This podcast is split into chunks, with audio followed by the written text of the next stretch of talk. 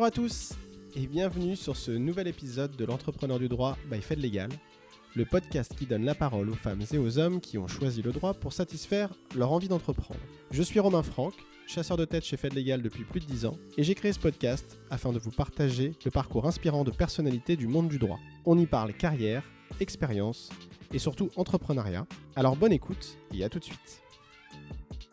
Aujourd'hui, je reçois Élise d'Angleterre, qui est avocate associée du cabinet d'avocats Mouille d'Angleterre à Paris. Bonjour Élise. Bonjour Romain. Merci à toi d'être venue. Bah, tout le plaisir est pour moi. Bah, écoute, on est ravis de te recevoir. Première question, Élise, est-ce que tu peux te présenter? Oui, alors je, donc je m'appelle Élise d'Angleterre, j'ai 37 ans. Euh, dans la vie, eh bien, je suis maman d'une euh, petite fille qui a bientôt 18 mois. Je vis en couple avec euh, son papa. Et professionnellement, je suis avocate en droit du travail et donc associée du cabinet Mouille d'Angleterre à Paris que j'ai D'accord, très bien. Donc avocate en droit du travail, c'est euh, du droit social, comme on peut l'appeler. Tout à fait. Ok. Élise, est-ce que tu peux nous dire euh, pourquoi tu as accepté de participer à ce podcast, L'entrepreneur du droit? Alors en fait, je n'ai pas hésité. Euh, J'ai des liens euh, nombreux avec, avec Fed. Je connais Yann Debon, le directeur de Fed Légal depuis plusieurs années. On est amis. Mon patron. Voilà.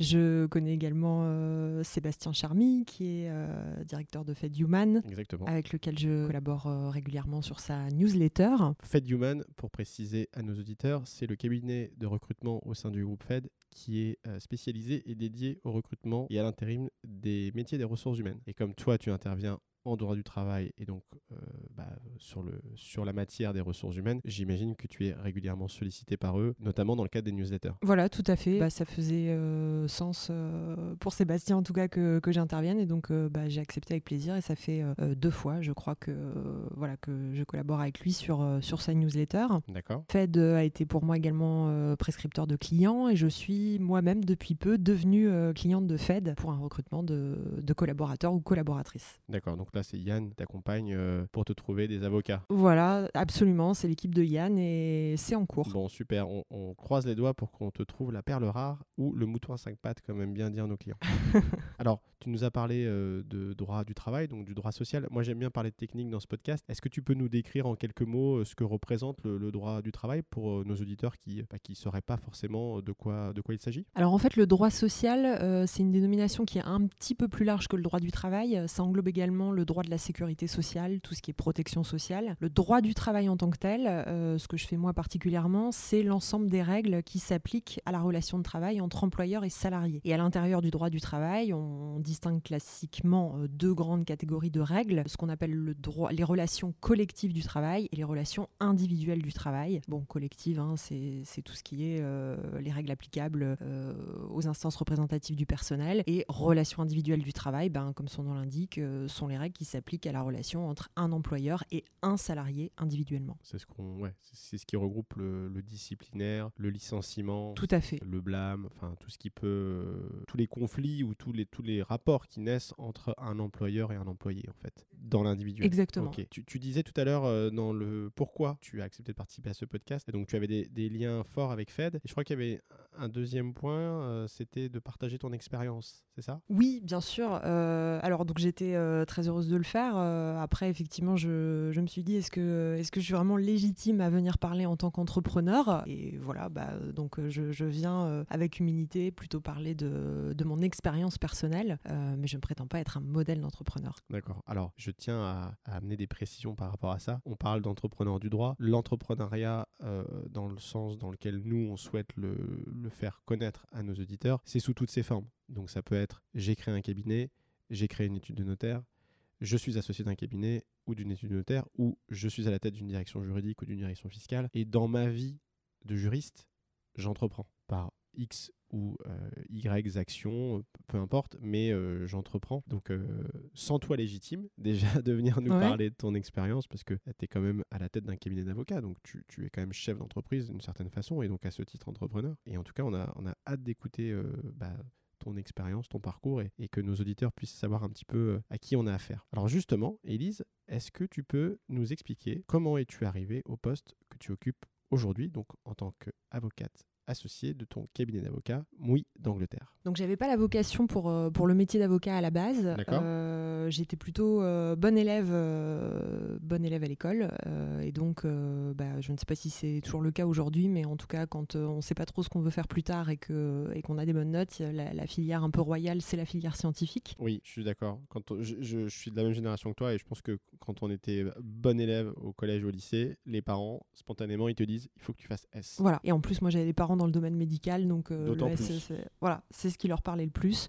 Donc, je suis effectivement partie sur un sur un bac scientifique, en plus spécialisation euh, maths, donc euh, je me suis vraiment enfoncée, si je puis dire. Et pour autant, je me sentais quand même une fibre. Enfin, je, je me voyais pas devenir ingénieur ou, ou faire médecine comme mes parents. D'accord Donc j'étais, j'ai longtemps été un petit peu perdue parce que finalement je me rendais compte que même si j'étais dans cette filière scientifique, moi les matières que, que j'affectionnais davantage c'était bah, finalement tout- toutes les matières littéraires. D'accord. Euh, ce sont d'ailleurs celles-là qui m'ont permis euh, d'avoir euh, d'avoir une mention au bac. Et, et voilà, et donc j'étais un peu perdue. Les professeurs évidemment poussaient pour me diriger vers, vers des classes préparatoires. Moi, si je faisais classe préparatoire, ça aurait été pour faire lettres parce que finalement c'était c'était lettres qui m'intéressaient. Et puis c'est mon père qui m'a dit bah tiens pourquoi pourquoi tu n'essaierais pas du droit? Et je l'ai écouté et en fait arrivé en droit, j'ai j'ai eu un véritable coup de foudre. hein. Dès la première semaine, j'ai j'ai su que que je m'étais pas plantée. Super. Donc ton bac S en poche finalement, tu pars dans le droit alors que c'était pas spécialement ce à quoi tu aurais pu penser, mais tu savais pas non plus trop ce que tu voulais faire. Ouais, c'était c'était un petit peu un choix par défaut. Et, en fait, euh, bah, il a coché euh, toutes les cases que j'avais pas for- forcément identifiées à l'avance, mais, mais a posteriori, je me suis rendu compte que pour moi, ça couchait toutes les cases. D'accord. Alors, euh, bah, je, je peux m'en expliquer. Euh, effectivement, ce, ce goût des lettres et du verbe que j'avais eu euh, très jeune, bah, évidemment, il était, il était satisfait en droit parce que bah, je sortais des, des formules chimiques et des formules de maths et enfin, je revenais à phrases. voilà, et la, la- la langue qui est l'outil premier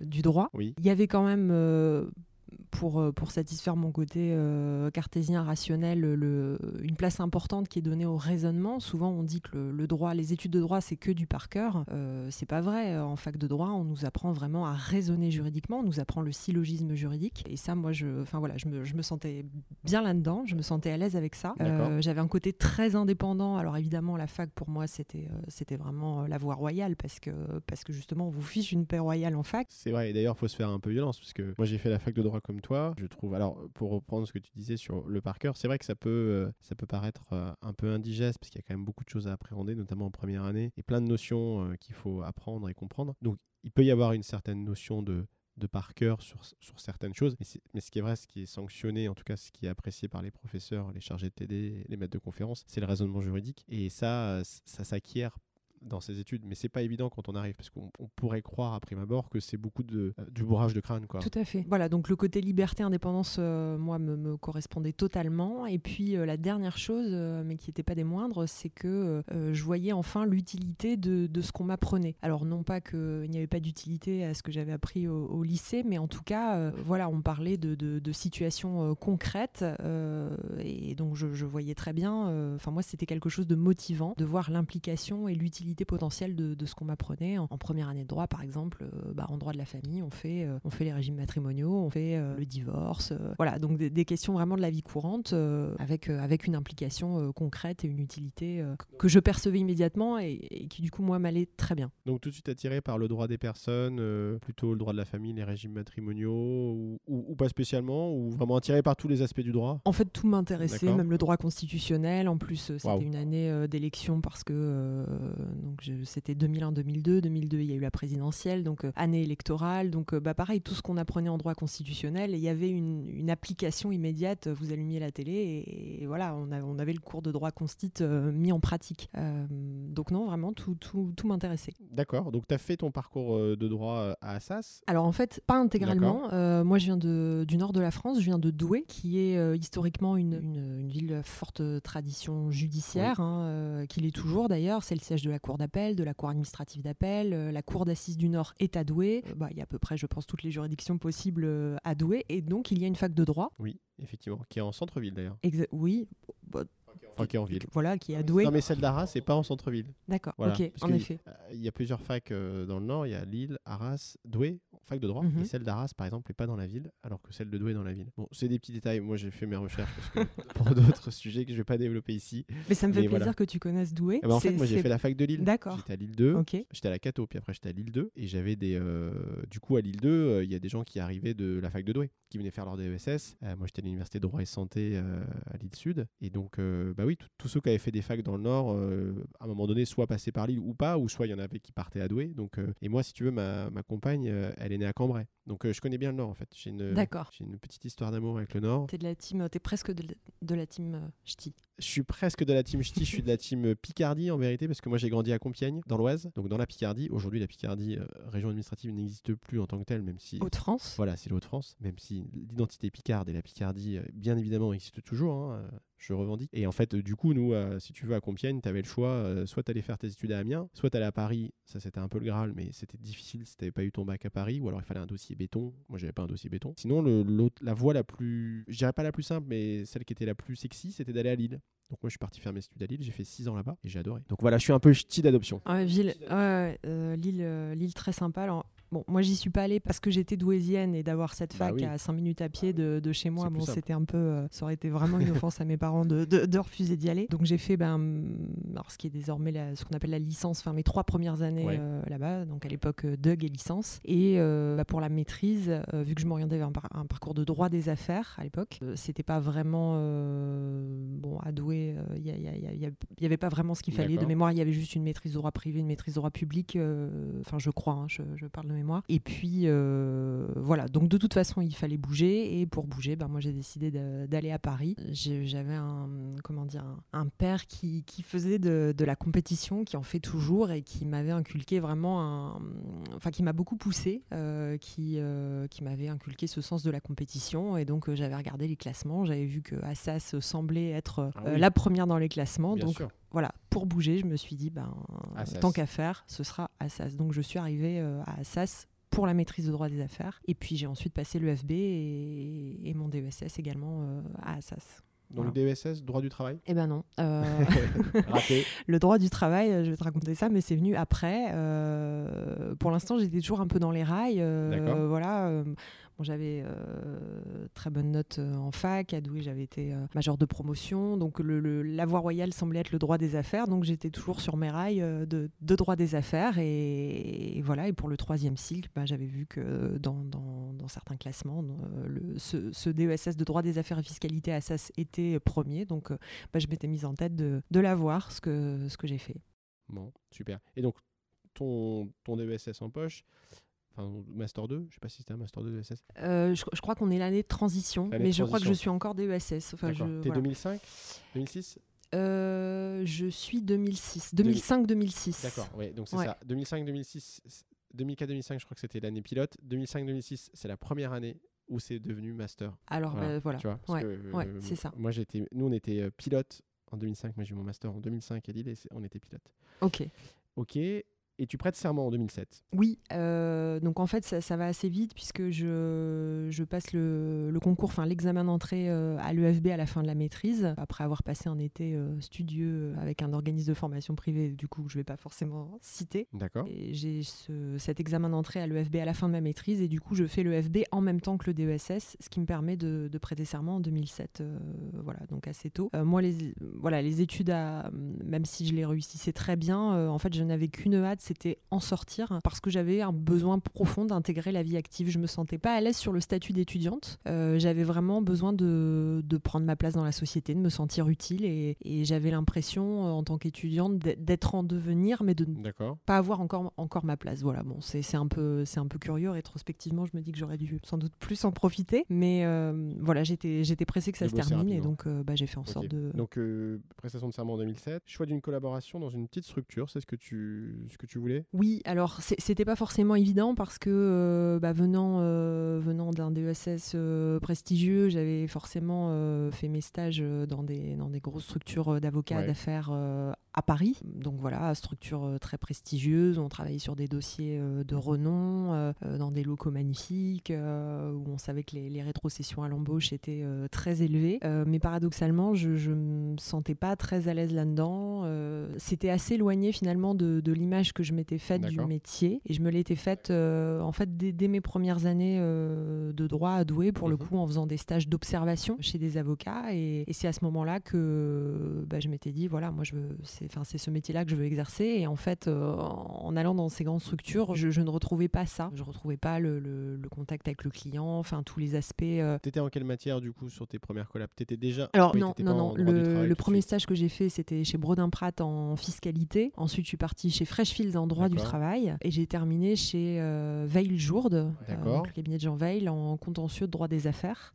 Euh, oui, donc tu as quand même un peu vadrouillé, mais tu avais quand même goûté au droit du travail chez Voilà, et puis euh, j'en avais fait, alors pas énormément, vu que c'était pas, euh, c'était pas la voie que j'avais choisie. J'étais sur un parcours droit des affaires, mais finalement, en fac, ça, ça m'avait bien plu. C'était quand même une, une matière voilà, qui, qui m'avait interpellé. D'accord. Voilà, et donc au moment de prêter serment, bah, effectivement, la, la, la, la question se pose du, du, choix du cabinet, et ça pas été facile en fait de, de, de renoncer, surtout que j'avais une offre de collaboration euh, chez Veil Journe, mais je sentais qu'il fallait que je parte vers une structure plus conforme à mes attentes. Et donc, euh, bah voilà, c'est ce que j'ai fait et je suis partie euh, dans, ce, dans cette structure à taille humaine. D'accord. Où du coup, ça a été une formation accélérée parce que bah, je dirais que c'est un peu comme pour les entreprises avec les startups, hein, vous, vous faites un peu tout. Et donc, je voyais tout, même en étant jeune collaboratrice. je crois quelques jours à peine après mon arrivée, euh, mon, patron associé m'a envoyé plaider, j'assistais au rendez-vous avec les clients, je voyais passer les factures, enfin je, je voyais absolument l'intégralité. Euh, voilà, et, et, en fait c'est ça que je recherchais, c'est ça qui me plaisait. C'était aussi la variété, puisque là pour le coup j'avais pas de choix à faire entre le droit du travail ou le droit des affaires. Euh, j'ai fait des beaux commerciaux, j'ai même fait du pénal, j'ai fait un peu de divorce, enfin voilà, c'était un cabinet... Euh... T'as fait de tout. Voilà, tout à fait. Et puis bah, j'ai commencé petit à petit à, à développer une clientèle personnelle. Ah Parallèlement... Ce qui, d'ailleurs n'est pas possible quand tu vas dans des cabinets comme Brodin ou Freshfields, où tu, mm. tu, tu, es collaborateur, mais tu traites les clients euh, des associés et, tu traites un bout de dossier et tu n'as pas la relation client. Enfin, il y a plein de choses mm. qui font que c'est pas évident au début. Là, de pouvoir se faire de la clientèle perso dès le début, c'est quand, même, quand même sympa. Oui, en fait, je l'avais pas forcément recherché, mais c'est venu naturellement avec des amis, d'amis. Et c'est vrai que c'est venu surtout en droit du travail. Mm. Et parallèlement, de plus en plus, le cabinet pour lequel je travaillais me confiait des dossiers en droit du travail. Donc, en fait, il y avait une certaine euh, cohérence là-dessus. Petit à petit, je n'ai quasiment plus fait que du droit du travail. Et donc, euh, voilà, lorsque j'ai fait choix de, bah, de m'installer au bout de cinq ans, euh, en fait, enfin, ça a été une évidence de, me positionner uniquement sur, sur le droit du travail. Donc, tu t'es installé, tu le dis, euh, en 2016, c'est ça? En 2012. En 2012, pardon. Ouais. Ah oui, tu t'installes à ton compte en 2012. Et donc là, euh, tu, donc c'est juste euh, Élise d'Angleterre, avocate. Tu fais quoi? Tu prends des locaux avec un autre cabinet? Tu... Alors j'ai pris des locaux en, en sous-location. D'accord. Voilà, chez, chez, des confrères que, que je connaissais pas. Hein. J'ai trouvé une annonce sur, je ne sais plus, le site du CNB ou Village de la Justice. D'accord. Voilà, j'ai pris des locaux. J'ai tout de suite pris une stagiaire avec moi et puis, euh, et puis voilà, on était, on était parti. Ouais, ouais. Ok, super. Donc là, on est en 2012. Et alors, comment on arrive jusqu'à jusqu'à ton, ton, ton, cabinet, ton association avec euh, ton, ton confrère? Eh ben, écoute, euh, donc, y a, enfin, je ne suis pas restée juste avec un stagiaire. Après, j'ai embauché un premier collaborateur deux ans plus tard. Et puis, bah, j'ai commencé à non pas souffrir, mais c'est vrai que bon, la, d'exercer seul euh, commençait à devenir euh, un peu pesant. Et puis, euh, bah, voilà, c'est en 2016, il y a eu un petit peu un concours de, circonstances et on s'est, on s'est trouvé avec mon associé et, on était, voilà, on était alignés sur, sur les objectifs, la façon d'avancer. On se connaissait préalablement parce qu'on était, on était amis et donc on a décidé de, de monter ce cabinet ensemble, sachant que lui est vraiment sur une autre spécialité. voilà, donc le cabinet est né, est né en 2016. Donc voilà comment je suis, pour te résumer un peu le, le parcours. Bon, bah c'est super. Et donc aujourd'hui, ton cabinet, enfin votre cabinet, puisque du coup vous êtes deux à la tête de ce cabinet, travaille, enfin intervient en droit du travail et en droit des affaires, c'est ça? C'est ça. Et euh, donc du coup, j'imagine peut-être avec des, euh, des clients en commun que vous développez sur une première practice et qui reviennent pour l'autre practice et vice-versa. Oui, bah c'était l'idée, c'était la complémentarité euh, effectivement des activités. Ouais. Parfait. Et donc, euh, donc bah, merci en tout cas pour, ce, pour la, description et la chronologie de ton parcours. Est-ce que tu peux euh, nous dire, Élise, quelles ont été tes plus grandes difficultés en fait pour arriver au poste que tu occupes aujourd'hui? Bah écoute, ça a été les choix, de, un peu dans l'idée de, de, sortir des rails tracés. Tu vois, après le bac, euh, bah, y il y avait une. Bon, j'ai été un peu perdue. Enfin, je, t'ai expliqué, je ne mmh, savais pas vraiment ce que je voulais faire. J'avais pas la vocation à ce moment-là pour, pour le métier d'avocat. Et c'est vrai que les rails tracés, c'était de, de, partir en, en classe préparatoire. Voilà il y, a une forte pression à ce moment-là qui, euh, qui était mise par, le, par les enseignants. Euh, bon, et voilà, partir en fac de droit, c'était pas forcément, euh, après un bac scientifique, le, comment dire, un, choix qui paraissait logique ou en tout cas attendu. Et même chose au moment de ma prestation de serment.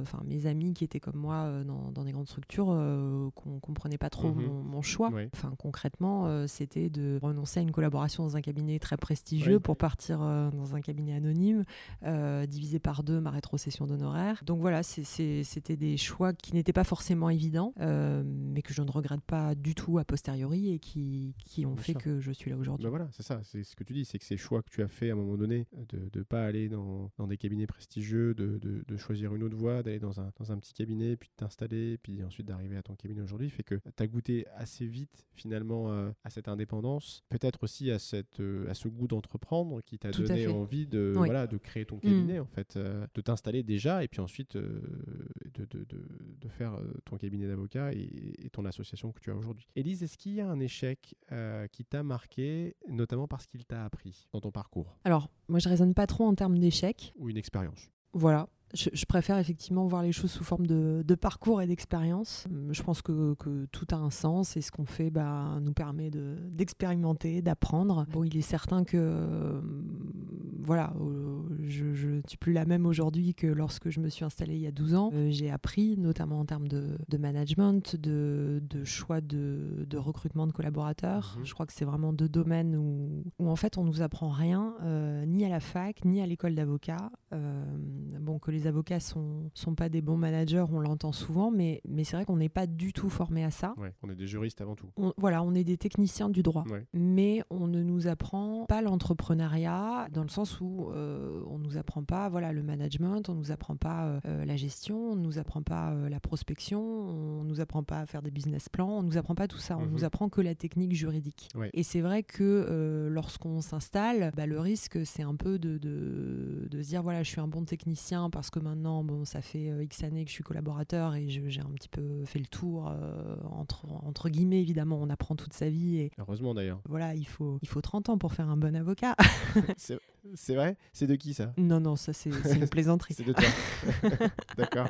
Voilà, le risque c'est de se dire, bon, j'ai la technique et puis euh, j'ai envie d'être indépendant parce que j'en ai marre de rendre des comptes et, donc je monte mon cabinet. En fait, mhm. c'est pas si simple. Bien sûr. Et bon, ça, ça ne s'applique pas qu'au droit. Je pense que c'est l'écueil. Pour, tout, business. voilà, c'est pour tout business. Un bon entrepreneur, il est manager, il est gérant et il est, euh, il est technicien. Il faut ces trois facettes. Mhm. Voilà, donc euh, bah, je pense que j'ai appris comme, comme tous les entrepreneurs et j'ai eu quelques phases de peut-être de, oui, de désillusion et voilà. Et puis bah on, repart, hein, on repart ou alors on, on, quitte le métier, mais, mais c'est pas mon cas. Je suis toujours très motivée. Tenace. Et alors, justement, entre les deux, les deux aspects que tu as développés, là, le management et, euh, et, la gestion, en fait, hein, parce que tu parles d'importance de, des mmh. chiffres, de, de, voilà, de savoir gérer un cabinet. Est-ce que tu as développé un goût pour l'une ou l'autre de ces deux facettes, en plus de celle de technicienne du droit, bien sûr Alors, moi, moi j'étais pas trop euh, chiffre. c'est sans doute euh, encore des, des, des, effets secondaires de mon bac, euh, de mon bac, scientifique. J'ai tout rejeté en, bloc. C'est ça. non, c'est vrai que moi, je voilà, je j'avançais en me disant bah voilà, les clients sont contents, ils me recommandent, le bouche à oreille fait son effet et puis et puis on avance comme ça. Je me suis pas plus posé de questions que ça.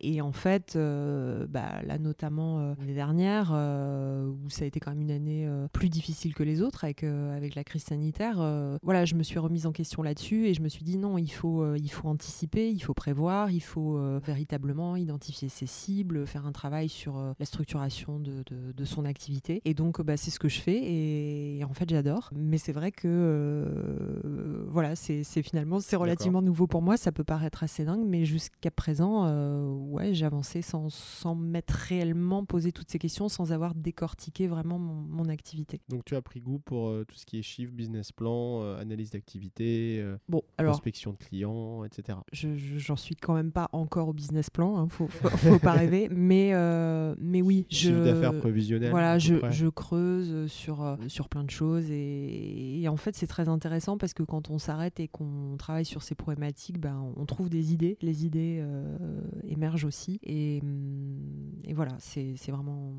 je pense que c'est absolument nécessaire. Super. Alors Elise, est-ce que tu peux nous, nous définir ton rôle et tes missions dans ton poste actuel Tu l'as un petit peu fait, mais est-ce qu'on peut rentrer un peu plus dans le détail? Alors bon, je, je suis évidemment euh, technicienne du droit puisque euh, bah, il, faut, il faut évidemment pouvoir euh, répondre aux clients et même lorsqu'on stru- se structure avec, euh, avec une équipe de collaborateurs, euh, on fait évidemment toujours de la technique. Il faut relire, il faut corriger, il faut définir la stratégie. Donc voilà, on, on fait toujours beaucoup, de, beaucoup de technique et de production. Alors juste, je te coupe par rapport à ça. Aujourd'hui, tu as combien de collaborateurs? Alors aujourd'hui, euh, je suis cliente de Fed.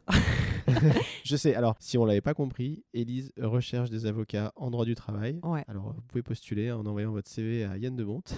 Non, mais sérieusement, aujourd'hui, ton équipe d'avocats en, en droit du travail, vous êtes combien? Moi, j'ai fonctionné. euh, alors, j'ai vu jusqu'à trois collaboratrices. Ouais. Là, dernièrement, euh, je- j'en avais deux, euh, deux qui avaient trois ans d'expérience que j'avais pris après la prestation de serment pour des raisons personnelles liées, je pense, à la, à, la- à la crise sanitaire. Elles ont fait un, un choix de changement de vie radical. Les deux? Et, ouais, les deux. Et donc, j'ai perdu mes deux collaboratrices bah, fait- depuis la fin d'année. T'as fait coup double. Donc voilà, ça, ça a été aussi une. Euh, je, parlais de remise en question, notamment au niveau du management, Ah oui. même si elles sont parties pour des raisons euh, Oui. personnelles, on peut pas s'empêcher de se dire oui, mais elles sont quand même parties. Voilà. Donc ça implique une remise, une remise en question. Et puis, euh, je, je me suis rendu compte aussi que euh, bah, la, la- la- la formation euh, des collaborateurs juniors, le choix que j'avais toujours fait jusqu'à présent, prenait énormément de temps. Et donc là, très clairement, si on peut passer une petite annonce, ce que tu as commencé à faire,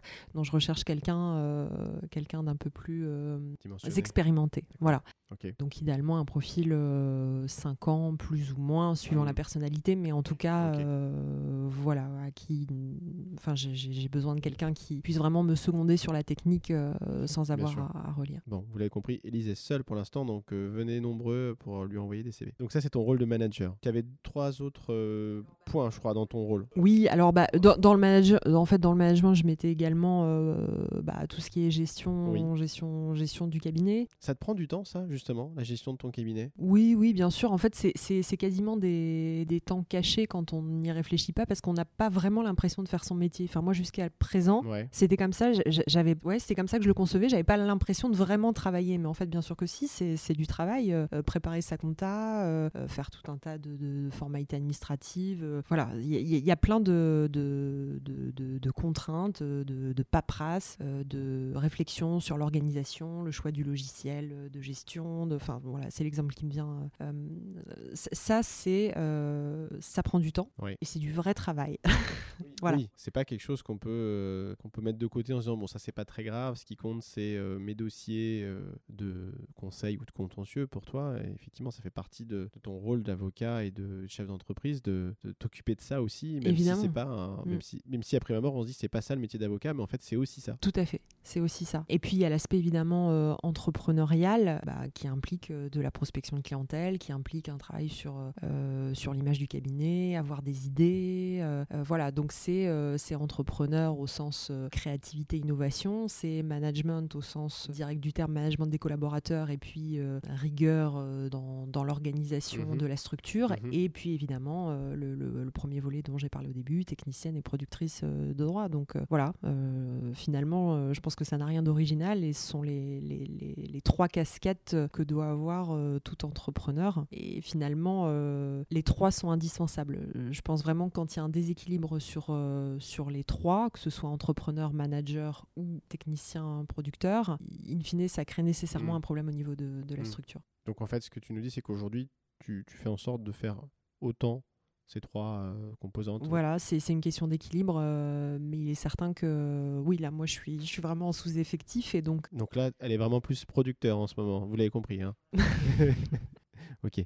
Et alors du coup, euh, si on revient, euh, bah voilà, tu nous as expliqué un peu le rôle de, ton rôle aujourd'hui, tes missions, avec les, trois composantes, euh, et puis l'importance de ces trois composantes dans, ta, dans, ton poste et, puis dans ton, dans ton rôle d'avocate et de chef d'entreprise. Est-ce que tu pourrais nous décrire, alors je sais que c'est pas évident parce que parfois on dit qu'il n'y en a pas, mais est-ce que tu as une journée type? Et si oui, est-ce que tu peux nous la décrire?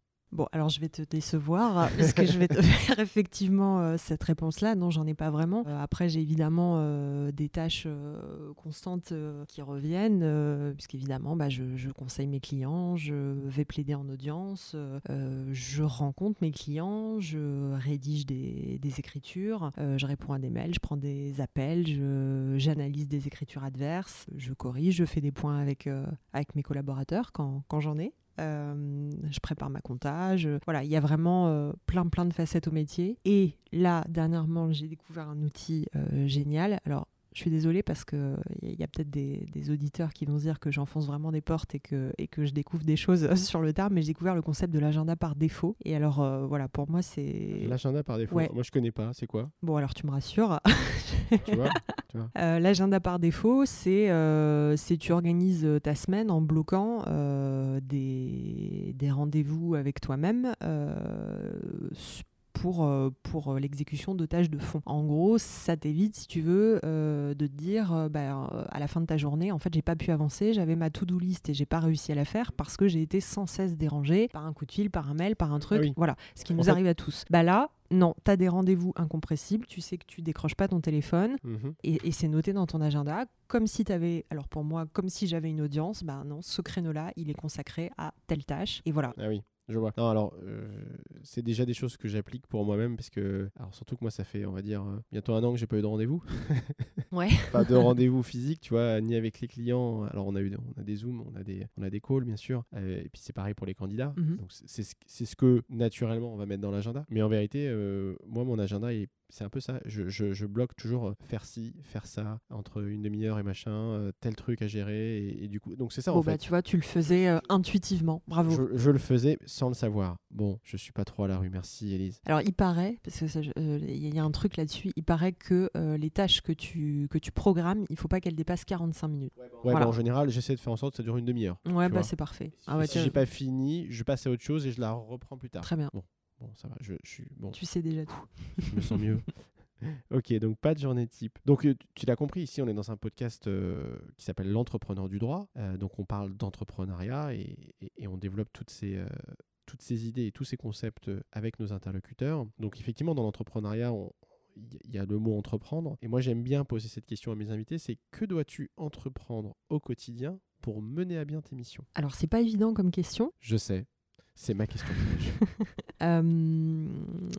bah, je dirais que euh, moi, le, enfin, le côté entrepreneur, vraiment dans l'exécution de ma mission euh, vis-à-vis du client, il va être dans la recherche d'une, solution. Mhm. Donc en conseil, bah, une recherche d'une solution, évidemment en ayant, euh, en ayant deux coups d'avance, sinon c'est pas, sinon c'est pas un bon conseil. Pour les dossiers précontentieux, contentieux, bah, ça va être la recherche d'une stratégie. Donc là, il y a un côté créativité, anticipation, parfois innovation voilà, il va être vraiment dans, dans, dans la mise en œuvre euh, quasiment d'un plan dont on connaît en avance les étapes mhm. pour faire gagner le client ou pour éviter que qu'ils se prennent euh, se prennent utile dans, dans, deux ans ou trois ans ou voilà. c'est de la stratégie. Tout à fait. Et puis après il y a dans la relation avec le client en tant que tel bah, il faut gagner sa confiance. Alors même si le client vient sur recommandation moi c'est vraiment le cas de ma clientèle hein, j'ai pas de, de, mhm. de, développement par internet enfin c'est vraiment 100% de bouche à oreille. Euh, donc le client vient quand même avec un a priori euh, positif puisque voilà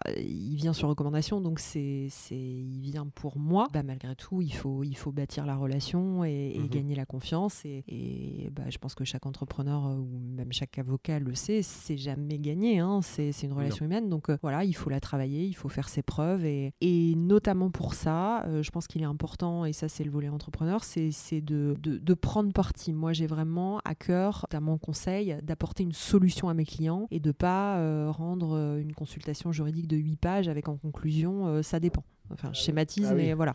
Je vois, je vois le genre. Il faut prendre parti. Il faut évidemment exposer au client les avantages et les inconvénients de, de, de telle ou telle voie, de tel ou tel schéma. c'est lui qui tranche, mais moi, je, je oui, je me positionne en disant si c'était pour moi, moi, je ferais ce choix-là. Voilà. Et je pense que le client attend ça d'un conseil. Surtout à l'heure aujourd'hui où, euh, où l'information est de plus en plus en libre accès, où vous tapez sur Google et vous finalement vous trouvez plus ou moins euh, des réponses dans tous les sens. Bon, ce qu'attend le client, c'est un vrai conseil qualifié. Et c'est ça qui fait la différence. Ouais, je, je, je, vois bien ce que tu dis. Quand j'étais juriste d'entreprise euh, avant d'entamer une carrière de, de recruteur, je me souviens, parce que j'étais dans une grosse boîte qui fait de l'immobilier, je me souviens quand on faisait faire des consultations à, à, des cabinets d'avocats spécialisés, mon, ma boss de l'époque, ma directrice juridique de l'époque, me disait s'il n'y a pas de hum, solution à la fin de la conclusion, c'est que la conclusion, elle sert à... Enfin, c'est que, la consultation, pardon, s'il n'y a pas de solution à la fin de la consultation, c'est que la consultation, elle sert à rien et en fait, on, va leur payer des honoraires qui nous auront servi à rien. Donc, il faut vraiment qu'ils nous amènent des solutions et que pour chaque solution, on sache où on va et quels sont les risques. Et, je me souviens, elle m'a appris à challenger. Alors, moi, je, ne savais même pas qu'on pouvait faire ça, tu vois. Je recevais des consultations d'avocats, elle me disait, mais vous l'interrogez encore là-dessus, vous l'interrogez encore là-dessus. Ça, c'est pas satisfaisant. Mmh, mmh. Et du coup, je me dis, mais attends, c'est un avocat quand même, il sait ce qu'il fait et tout. Ouais, mais ça, c'est un grief euh, qui remonte souvent. Euh, de la part euh, des clients vis-à-vis de, la profession. Alors en fait, il s'explique par le fait que, euh, bah, pour le coup, je vais revenir aux maths, mais c'est pas des maths, et donc c'est il n'y a, pas une bonne réponse. C'est sûr. Et en plus, euh, bah, nous, forcément, euh, lorsqu'on rédige une consultation, on est tenu de la rédiger euh, en l'état du droit positif. On engage notre responsabilité civile professionnelle. Bien sûr. Donc, en fait, c'est souvent c'est très très compliqué de, de, trancher. Donc,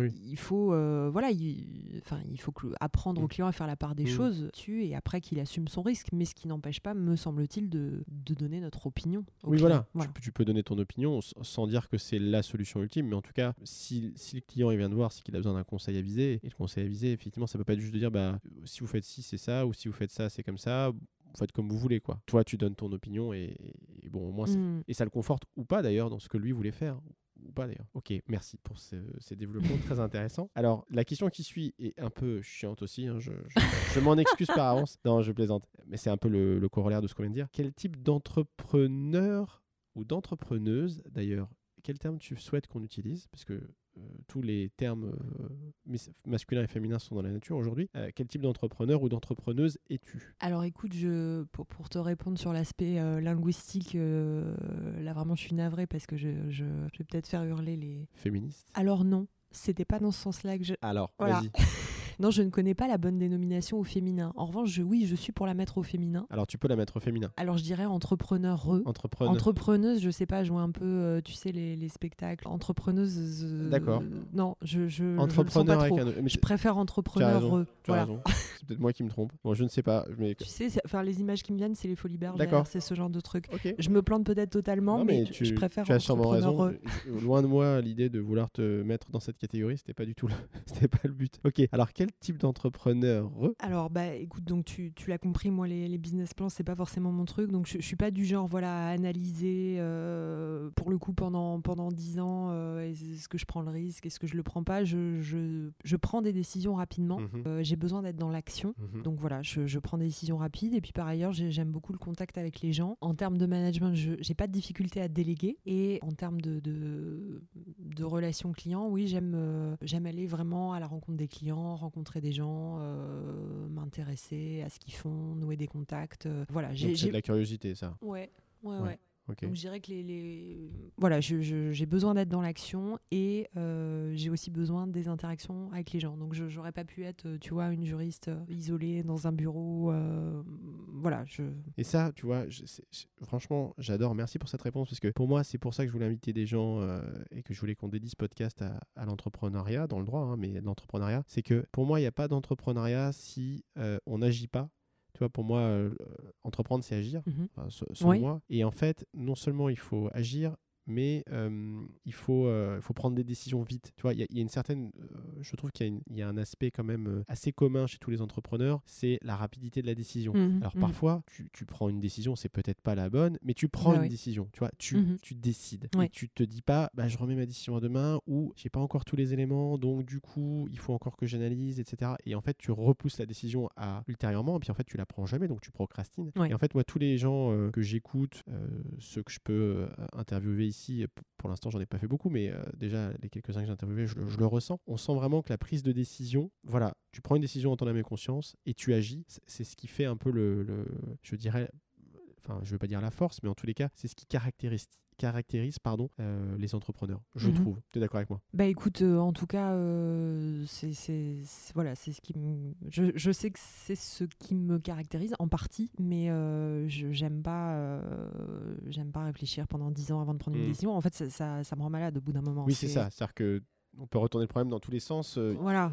tu n'auras jamais la réponse parfaite, ce sera jamais le bon moment. À un moment donné, si tu veux sortir de la situation, si tu veux faire, si tu veux faire bouger le jeu, il faut, bah, il faut agir. Voilà. Et puis après, de toute façon, tu peux toujours retomber sur tes pattes, euh, corriger le tir, euh, mais il faut avancer. Ok. Alors du coup, la question qui suit est encore un peu le corollaire de celle-ci. Moi, j'aime bien parler de risques. Euh, est-ce que tu trouves que tu prends des risques dans ta vie d'entrepreneur Et si c'est le cas, c'est quoi ces risques et comment tu passes à l'action? Bah écoute, les, risques que j'ai pris jusqu'à présent, euh, oui, dans le parcours, bah, c'était véritablement en fait tout ce qui impliquait de passer à l'entrepreneuriat sur mon métier, mhm. donc quitter, euh, quitter ma collaboration dans laquelle j'étais depuis 5 ans pour euh, poser ma plaque, euh, prendre des locaux, même si c'était une sous-location, mhm. c'était quand même un, coût, c'était des locaux dans le 8e. voilà, quand on démarre finalement, on, jette un peu dans le vide, hein. donc voilà, c'est une charge fixe. L'embauche du premier collaborateur, bah, c'est une charge fixe en plus. Finalement, quand on pose sa plaque, on se dit, voilà, il n'y a plus personne qui va me verser une rémunération à la fin du mois, c'est moi qui dois générer ma propre rémunération en direct. Hein. Il n'y a, plus de filet de sécurité. Et puis, bah, quand tu embauches quelqu'un, euh, tu embarques quelqu'un avec mhm. toi et tu deviens responsable, lui, de, de,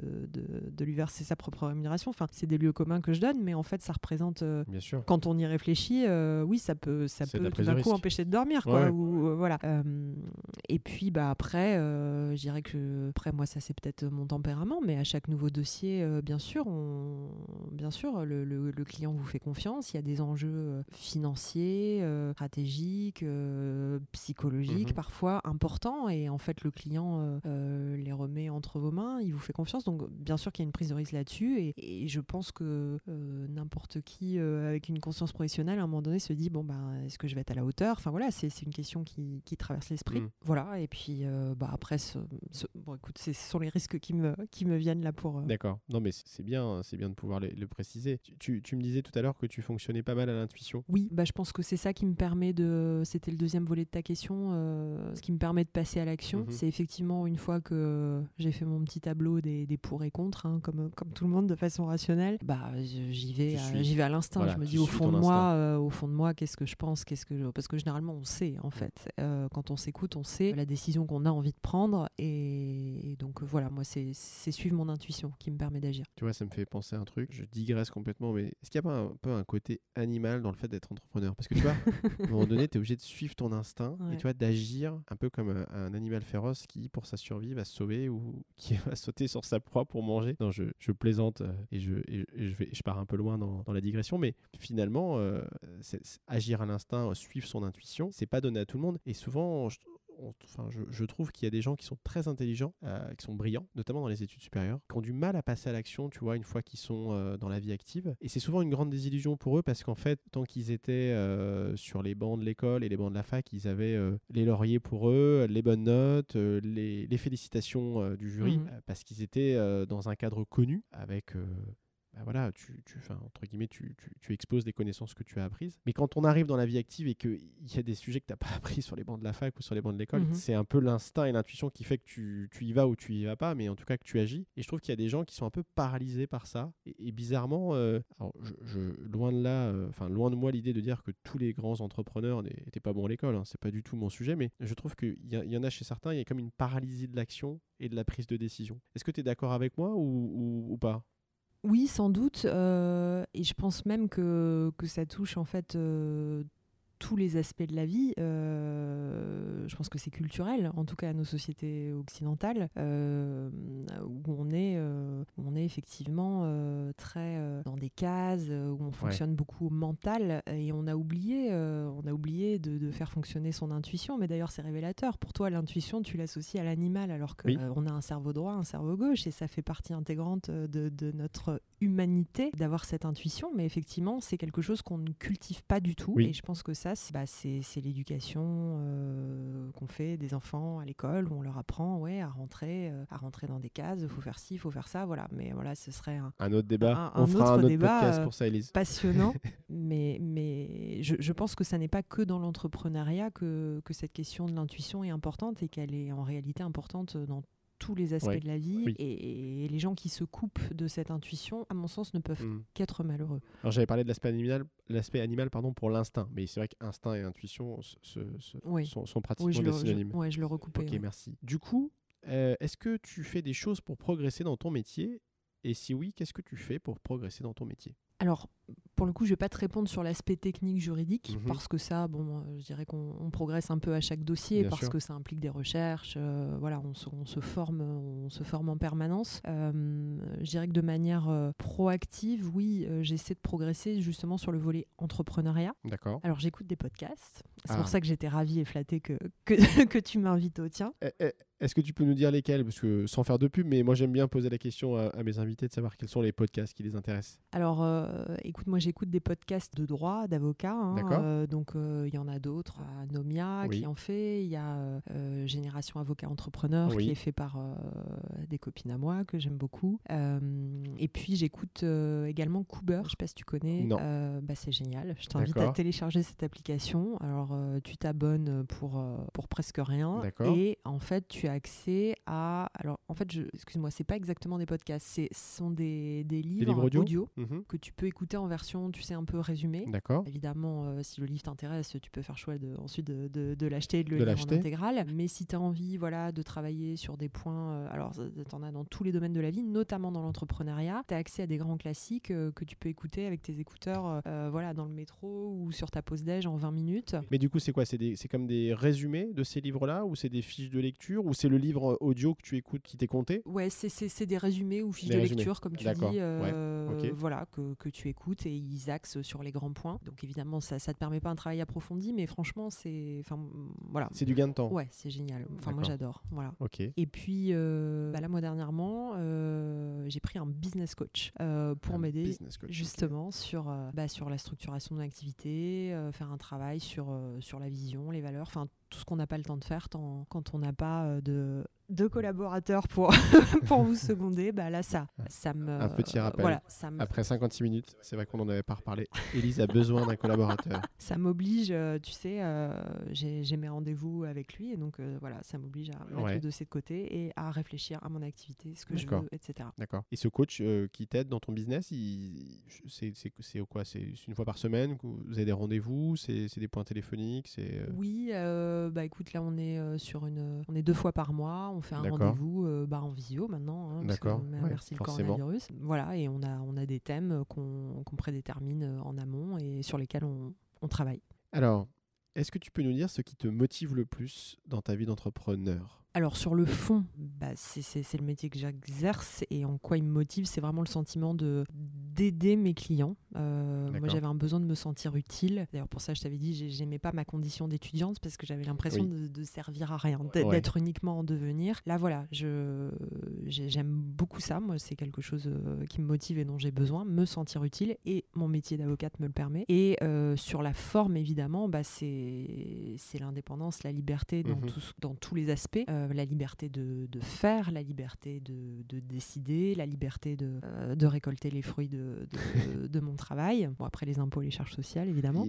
Il, faut, bien, il faut bien passer par la case impôt. Donc dans une moindre mesure. Mais voilà, je dirais l'utilité et la liberté. Alors, est-ce qu'il y a une personne euh, dans ton parcours qui t'a aidé et que tu aimerais euh, remercier? Bah Là, il y en a deux qui viennent à l'esprit. Donc, évidemment, mon père qui m'a orienté vers le droit, puisque moi, avant, avant de m'orienter vers le bac scientifique, je voulais être professeur de français. C'est lui qui m'a dissuadé en me disant non, professeur, c'est loin de l'image que, que, tu t'en fais. Il avait sans doute raison. En tout cas, je l'ai écouté, mais le problème, c'est que j'avais pas de plan B. Voilà, en, en filière scientifique, j'étais vraiment très malheureuse. Et Cela étant, en faisant du droit, un peu perdu. Euh, le français est hyper important. Parce que euh, je me souviens, euh, pour avoir été étudiant en droit, tu rendais une copie truffée de fautes, tu avais zéro. Même c'est normal. même si ouais, mais même si ce que tu avais développé était intéressant juridiquement bon, s'il y avait plus de 10 fautes, à un moment donné, ton prof te disait non, mais en fait, c'est illisible, votre truc, j'en veux pas. Mais Aujourd'hui, avec euh, la génération SMS, euh, voilà, les, emojis et tout, euh, moi personnellement, je fais attention aux Français, mais c'est pas évident, c'est pas d'une évidence folle. Et même des fois, je trouve que tu vois,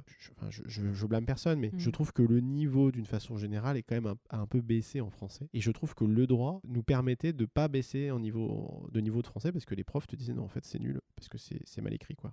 Oui, puis parce que c'est une matière, enfin, c'est une discipline où on rédige constamment. Voilà. puisque la langue est vraiment l'outil.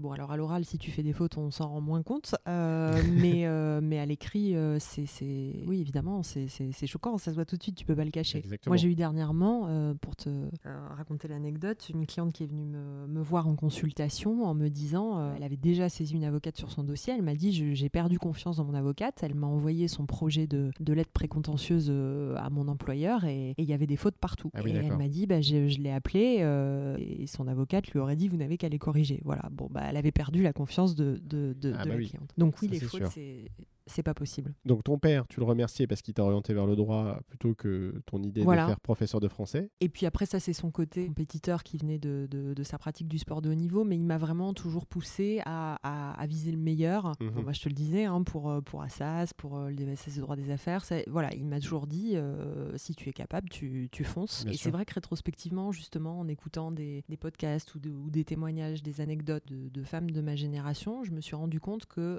c'est quelque chose de pas forcément évident, mais mon père m'avait vraiment poussé de manière non genrée. C'est-à-dire qu'à aucun moment dans mon parcours, euh, je me suis dit oui, mais je, je, suis une femme, donc euh, peut-être que cette voie-là, je pourrais pas, ou que je je mhm. serais pas prise, ou que. Mhm. Voilà, c'est vraiment quelque chose euh, qui m'a été complètement étranger et, je le remercie pour ça parce que bah voilà, je me suis rendu compte que pour lui c'était évident, mais en fait ça l'était pas forcément à ce moment-là. Et la deuxième personne, bah, c'est évidemment le confrère qui m'a embauchée comme collaboratrice à ma prestation de serment qui à l'époque recherchait, euh, recherchait euh, une collaboratrice ou un collaborateur de 2-3 ans d'expérience. Je me souviens quand j'ai répondu à l'annonce. Donc tu n'avais pas les 2-3 ans d'expérience? Non, mais j'ai quand même postulé. C'est bien. Tu as eu raison. j'ai eu le poste et donc je, le remercie vraiment de m'avoir fait confiance et euh, de m'avoir impliqué voilà, très vite en m'envoyant plaider, en me faisant rencontrer euh, les clients, en me donnant accès euh, vraiment à, tous les aspects du métier. Mhm. Et c'est grâce à cette formation accélérée que j'ai pu bah, m'installer si vite puisque finalement quand j'ai démissionné, j'avais j'avais 4 ans et demi de, de barreau, ce qui est relativement jeune. Il est toujours en activité euh, Donc voilà. Oui, bien sûr. il est toujours en activité. Bah, si, bien sûr. Euh, donc il s'agit d'Arnaud Duquesnoy, qui est associé du cabinet Millennium Avocat à Paris. Très bien. Eh bien, je pense que s'il nous écoute, en tous les cas, euh, je, t'invite à l'inviter à nous écouter. Euh, j'espère qu'il sera ravi de t'entendre. Est-ce que, Élise, il y a des œuvres, euh, dans le sens film, livre ou autres, qui t'ont marqué et qui ont pu te faire évoluer professionnellement ou personnellement en qualité d'entrepreneur du droit? Alors, la, réponse va peut-être te surprendre. C'est une lecture, mais qui est finalement un peu déconnectée à la fois du droit et de l'entrepreneuriat. ce sont des livres que j'ai lus il y a, il y a 10 ans, sont les livres de David Servan Schreiber. D'accord. Je ne sais pas si ça te parle. Non. Donc c'était un médecin euh, chercheur en neurosciences qui a écrit euh, des, des best deux best-sellers, euh, Guérir et Anti-cancer, qui ont été traduits en 40 langues et vendus à plusieurs millions d'exemplaires. D'accord. Donc là, tu, tu, vois la profondeur de mon inculture, tu vois, parce que des, des, des best-sellers, je ne les connais absolument pas. Non, mais c'est juste que c'est pas tes sujets, tu t'intéresses pas. toi, tu es, sur le droit et l'entrepreneuriat et, ce sont des livres. On rentrera pas dans les détails de mes lectures, mais oui, oui.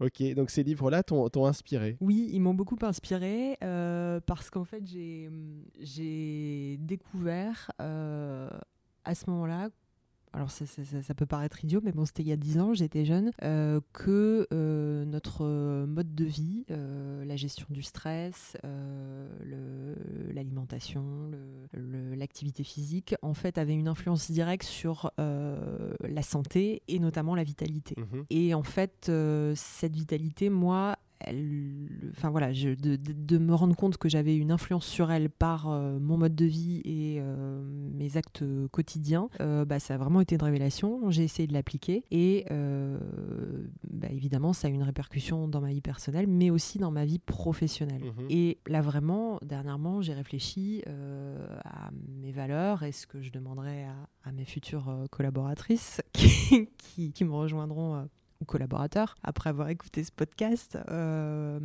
c'est euh, en fait, je voudrais vraiment les sensibiliser à ça, dans le sens où on est un métier, euh, un métier très difficile, qui demande une énergie euh, permanente, qui mhm. demande un mental euh, d'acier. Et je pense que pour ça, voilà, il est important que tout le monde soit conscient qu'on est, qu'on est responsable de sa propre vitalité, de prendre les, les, les, mesures adéquates. Et en fait, ça me semble indispensable dans l'exercice de, de cette profession. D'accord.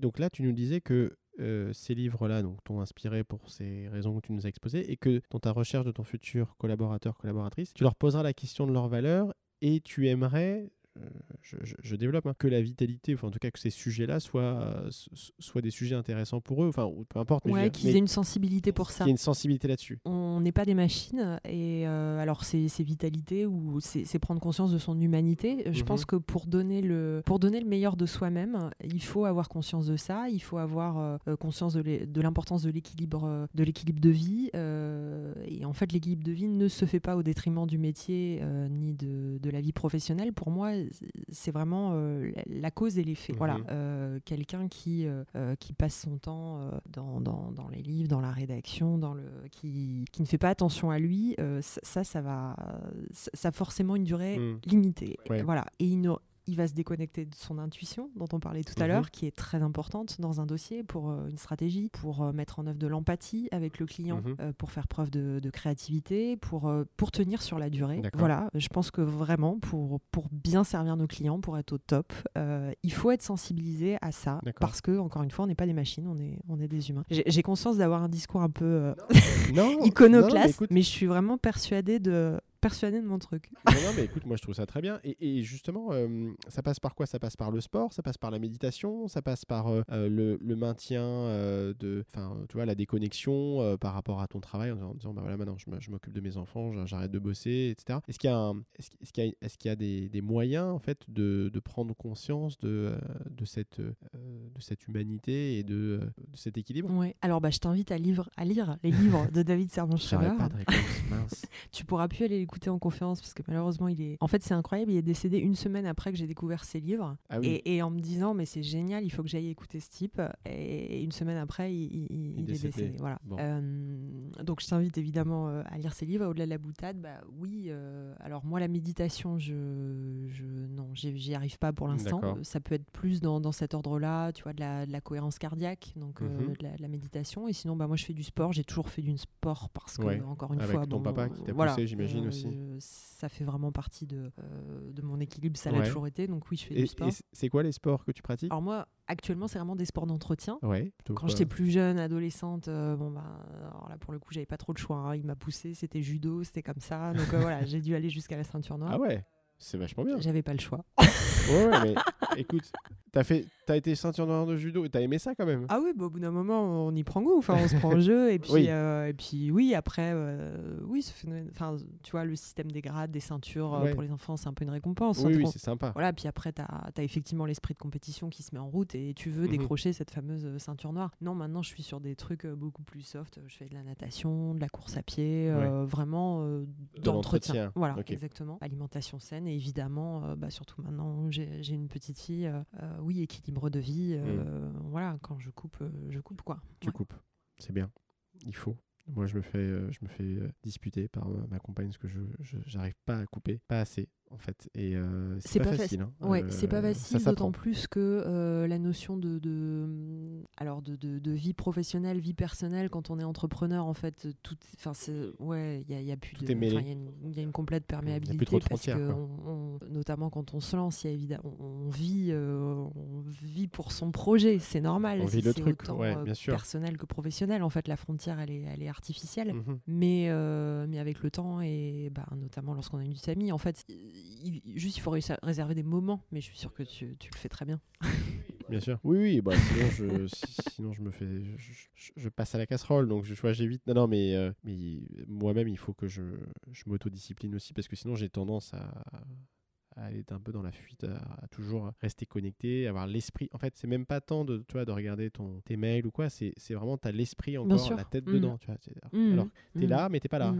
C'est- un, peu- c'est un peu mon problème. Donc, euh, ok. Élise, si tu n'avais pas décidé de devenir entrepreneur du droit, est-ce que tu serais devenu entrepreneur dans un autre domaine? Alors je pense, parce que j'ai vraiment euh, ce, ce double aspect, tu vois, dont je t'ai parlé tout à l'heure, le, le goût de la liberté, le besoin de me, me sentir utile, mais qui sont vraiment euh, Mhm. li- liés. Et, et donc je pense que je n'aurais pas été épanouie euh, dans la fonction publique en tant que professeur, ou euh, ouais, je, je pense que ce, ce besoin d'indépendance, de liberté m'aurait Mhm. rattrapé. Et d'ailleurs, tu vois, l'adolescence, quand je voulais, euh, quand je voulais être professeur de français, euh, dans un coin de ma tête, je me disais, mais je pourrais avoir ma librairie en parallèle. Donc il y, Ah y avait ouais. quand même, tu vois. Il y avait ton petit euh, business à côté voilà. que tu avais déjà anticipé. Donc, bon, je pense que de toute façon, c'était pas Mhm. mon chemin. Euh, Peut-être que ça aurait été quand même quelque chose de, de l'ordre de, de la transmission, de, Mhm. de- dans la relation aux autres, Oui. enseignement, coaching. Enfin, quelque chose voilà. de, très intuitu personnel finalement, ce que, tu, ce que tu aimes aussi dans ton métier. Oui, tout à fait. Ok. ouais. Eh ben écoute, merci pour tout- toutes ces réponses, Elise. On arrive à la fin de ce podcast. Moi, je voudrais te poser une dernière question, et c'est une question que je pose tout le temps pour, euh,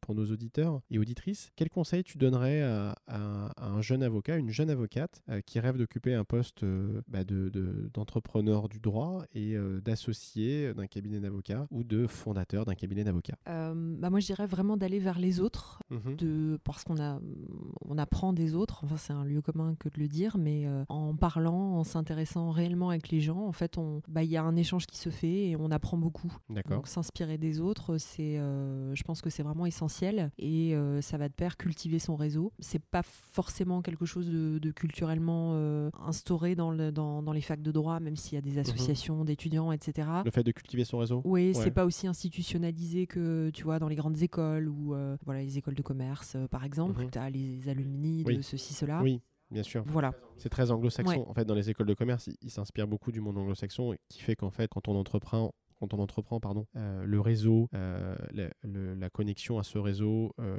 et puis le, fait de le faire vivre au quotidien, c'est très important. En France, ça vient petit à petit, mais c'est vrai que dans les facs, c'est souvent l'écueil d'ailleurs hein, qui est un peu euh, reproché aux études de droit, c'est que c'est- très théorique, pas assez pratique, et du coup, pas assez entrepreneurial en fait. Ouais, ouais. Et du coup, on perd des gens en route. Alors, le métier d'avocat est un métier entrepreneurial, le métier de notaire peut l'être aussi, le métier d'huissier. métier- Enfin, il y a plein de métiers en fait dans le droit qui sont entrepreneuriaux, mais euh, la fac ne l'est pas Mhm. trop. Hein. Donc, euh, je, je vois bien ce que tu veux dire. Et à l'inverse, je pense qu'on ne prévient pas suffisamment euh, d'étudiants que le métier d'avocat a cet aspect entrepreneurial fort. Et c'est pour ça qu'autant quitte la profession, enfin il y a une proportion incroyable euh, de jeunes avocats qui quittent la profession dans les dix premières années. Mhm. Pas seulement parce que c'est un métier difficile, euh, je, je pense que le volet entrepreneurial n'est pas bien appréhendé, anticipé. Ouais, il n'y a pas de cours là-dessus.